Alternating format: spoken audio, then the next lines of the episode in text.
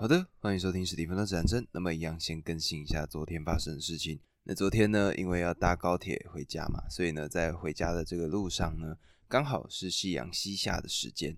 然后呢，就觉得说这个夕阳真的是好美。然后呢，就静静的靠在栏杆上，看着夕阳渐渐的落入地平线底下。那就觉得说，嗯，生活中真的还是挺需要这种时刻的，就是安静的静下来，什么事都不做，然后呢，看着一个地方。慢慢的，然后让自己的心灵静下来，我觉得这个是一个蛮不错的体验。各位呢，可以找个时间去做做看。然后呢，在我录音的这个当下呢，今天是农历的十五号，所以呢，如果今天天气不错的话，各位不妨出去走一走，看一下今天的月亮。那如果呢，以播出的时间来看，很多人听到这个单集的时候，可能是五月五号了。那么一样。十五、十六农历的这个阶段呢，月亮都是很大颗、很圆的。那么有时间的话呢，各位去欣赏一下月亮吧，这是一个还不错的体验。那么这个呢，就是昨天要分享的事情。我们今天就来直接进入到我们的新的单集吧，也就是为何家会伤人的下一个章节。那么这个章节呢，讲的就是母亲是孩子的镜子。各位应该有去端详过镜子吧？也就是当你走到镜子前面的时候，然后呢，你可能都会稍微瞥个两眼，啊，稍微注意一下自己的形象。那么，也就是我们在注意这个镜子的时候，我们才会注意到我们自己的存在。那么，这个呢，也是他们在心理智商里面的一个理论，就是当我们看着镜子端详自己的那一个时刻呢，我们才会意识到我们真正的存在在这个世界上。当你看着一个事物的那一刻呢？那个事物也因为你的注视而得以存在，而谁是我们这个婴儿时期最刚开始第一个看到的镜子呢？答案就是母亲。母亲呢，是我们生命中的第一面镜子。生命的最早期的时候，妈妈会注视着你，孩子就是从这面镜子里看到自己的存在。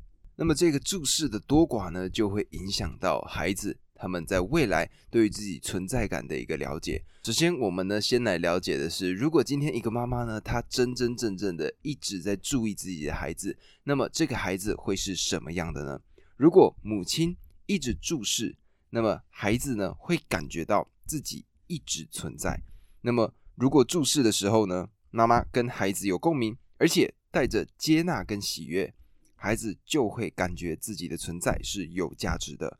好妈妈的镜子呢，从不吝于对婴儿打开。所以呢，如果是一位妈妈想要让你的孩子心理健康，在他还是小朋友、婴幼儿的这个时候呢，多和他互动，看到他并带着喜悦是非常重要的。只要呢，这个孩子他得到的爱足够了，形成了一个健康的自我，他呢就不会去顺着父母的意思。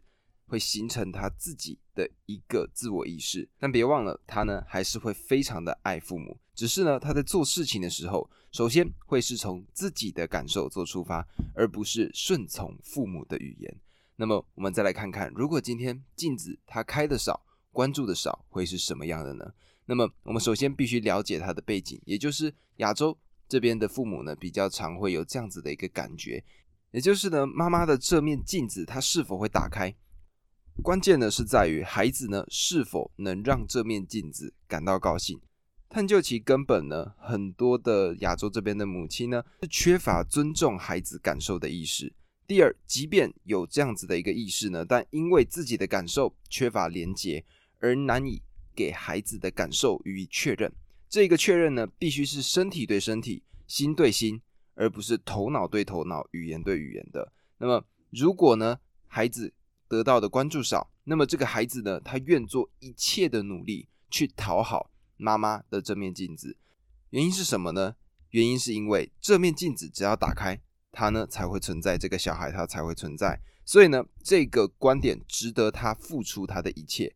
那么这个呢，就讲到了中国历史上的一个孝道的故事。那么就是呢，不知道各位有没有看过，例如说像《二十四孝》这类的作品。那这种比较古典的一些文学呢，就讲到说，哦，我们要对父母孝敬。但是呢，从心理学上的角度来看呢，我不得不笑出来。也就是他说呢，中国历史上有很多名天才，在很小的时候就悟到了孝道是大道。或许原因呢，仅仅就是因为他们知道自己这个人的存在感有赖于讨好妈妈这个镜子开心。只要这个镜子打开呢，这种体验就会让他们推论出所有人的存在感都有赖于让这面镜子高兴，并且让这面镜子打开。所以呢，从心理学上的角度来看呢，孝道这件事情好像真的没有到非常的好，是吗？不太确定。但是呢，好，我们再往下走一点，也就是它这个镜子如果完全不开的话会怎么样？那么如果呢，这个小婴儿他发现说这个镜子它都不开的话，那他呢，因为没有这个镜子可以注视嘛。他呢就感受不到自己的存在，那么也因此呢，他的存在感就会非常的低落。那么他会出现什么样的情况呢？出现的情况，我可以举两个例子。第一个例子呢是书中提到的，这个例子呢，它是讲人间失格。那么这个人间失格呢，是太宰治一个日本的小说家他所写的一本书。那么这本书呢，里面就讲到了一个句子，他是这样写的：他说，别人寥寥数语的责备，对我却如晴天霹雳。一个人呢，之所以对别人的反应极度的在意，都是因为对方好的反应会让他有短暂的存在感，而对方坏的反应会让他的存在感瞬间崩毁。那么这个呢，就是其中的一个例子。那么另外一个例子呢，就是各位，我们去看看很多的社会事件，我们呢在新闻上、在电视上看到各式各样的社会案件，那我们会说什么？就是啊，这个小孩他可能被宠坏了。但是呢，在这本书里面，他是这样讲的，他说。一个人太脆弱，很少是被宠出来的，而多数的时候是儿童时期、婴幼儿时期没有被看见。当有坏孩子出现，我们社会最容易找到的理由是这个孩子被宠坏了，他的父母对他太溺爱了。可真实的理由却是父母根本看不到他。那么。这个呢，就让我想到的第二个例子，也就是我之前看的一部作品，很久很久的作品呢，叫做《新警察故事》，是成龙跟谢霆锋主演的。他的这个反派的角色呢，名字呢叫做阿祖。那他呢是由吴彦祖所主演的。在这部电影里面呢，吴彦祖他所带头的整个犯罪的团伙，都是一群非常有钱，然后基本上吃穿都不愁的官二代、富二代。但是为什么他们会这么做呢？就是主要去探究了他背后的原因，就会发现说，阿祖呢小时候他所生长的这个环境呢，真的是非常的不妙，也就是他的父母亲基本上都不太愿意靠近他、接触他，而他身边的这一群同伙呢，基本上也都经历了相似的童年。那么也因为如此，他们呢就需要让别人觉得他们真正的存在，他们呢就去犯了各式各样的滔天大罪吧。那么，我希望呢，我这样介绍之后呢，各位可以花一点时间去看一下这个新警察故事。那么，这个是二零零四年的作品，而且呢，在里面有一个非常经典的一个片段，也就是呢，成龙他呢从大楼的外面的一个斜的玻璃的窗面上直接往下跳下去。那么，在跳下去的这个过程中呢，是完全没有任何的防护设备的。那么，也因为这个动作，他跳的这个动作太过于经典。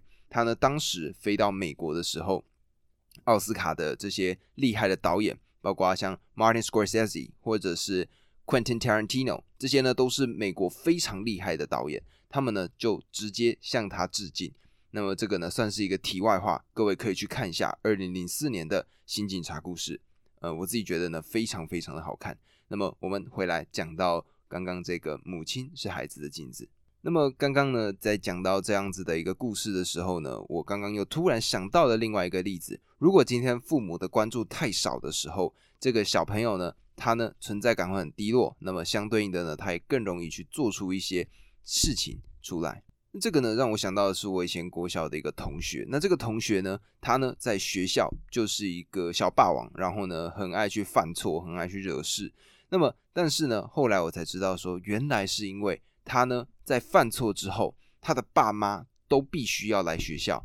那只有在那一个时刻呢，他才能够真正的感受到他爸妈的存在。因为呢，他爸妈的工作太忙了，平常呢没有机会跟他有互动。而只有在犯错的那个当下，他的父母亲才会出现在他面前，然后指着鼻子对他骂。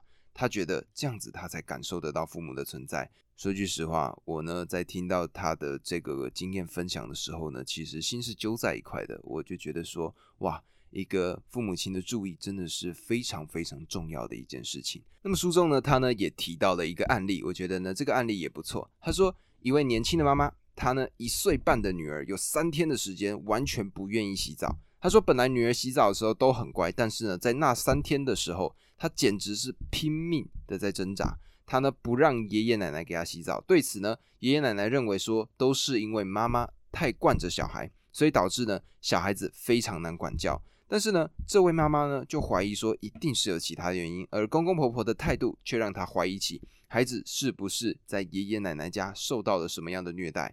到了第三天的晚上，看到孩子坚决不洗澡的样子，那么这个妈妈呢，她感觉到非常的痛苦。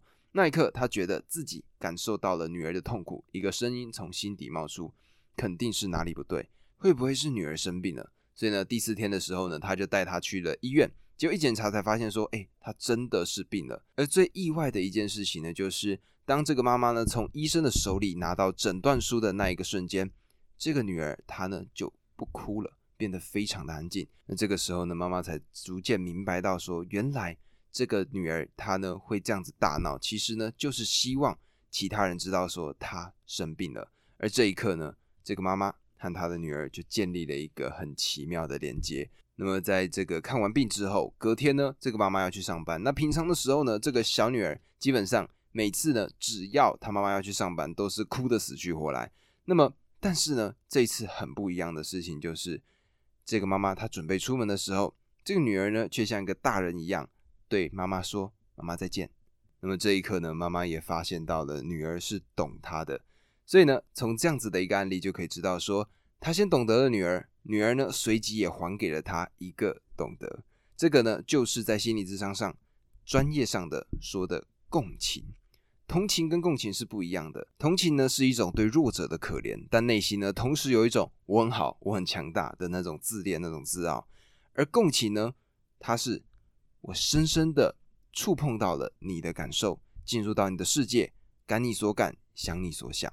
而共情能力的构建呢，其实就源自于能彼此碰触的母亲关系，而它的基础是妈妈能看到孩子的感受。那么最后呢，就回到比较专业的部分，也就是书里面呢，用一些心理学真正的角度去剖析母亲跟孩子婴儿之间的关系。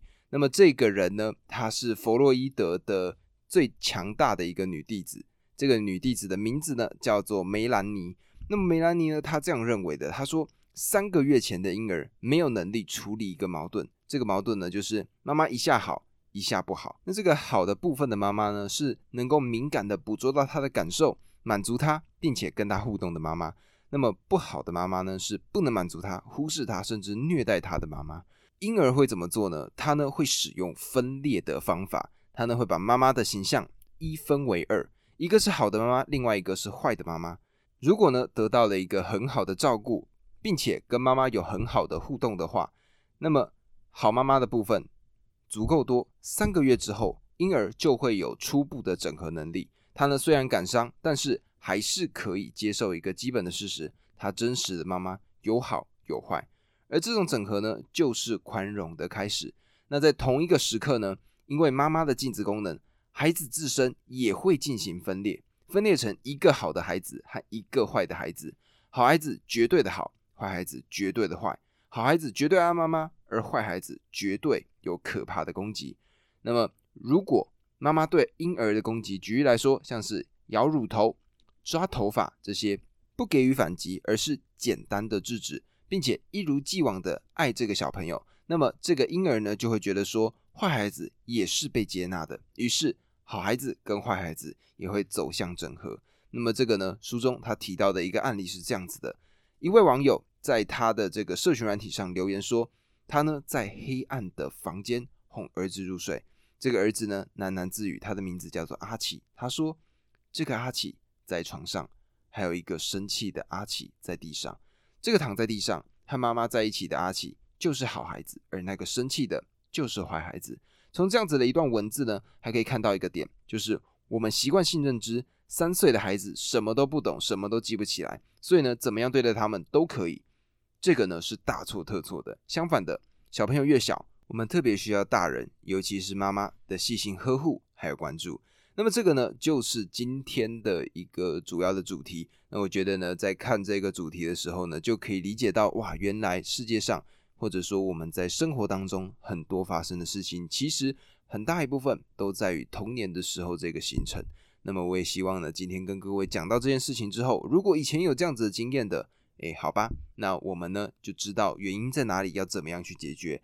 还有呢，就是学会了这件事情以后，在对待自己的孩子，或者我自己在对待我自己的孩子的时候呢，我呢就可以知道要怎么样去好好的跟他做互动。那么也希望这个单集呢，各位可以学到一点什么。那如果呢喜欢这个单集的朋友，记得帮我按下关注。然后如果是 YouTube 的听众，帮我按下订阅。然后如果喜欢这个单集的，记得帮我分享给你身边的朋友，任何一个朋友都好。然后如果有任何的看法、任何的建议，欢迎在 YouTube、Apple 或者是 Spotify 底下留言给我，我看到就一定会回复给你们。以上这个呢就是今天单集，我们明天见，拜拜。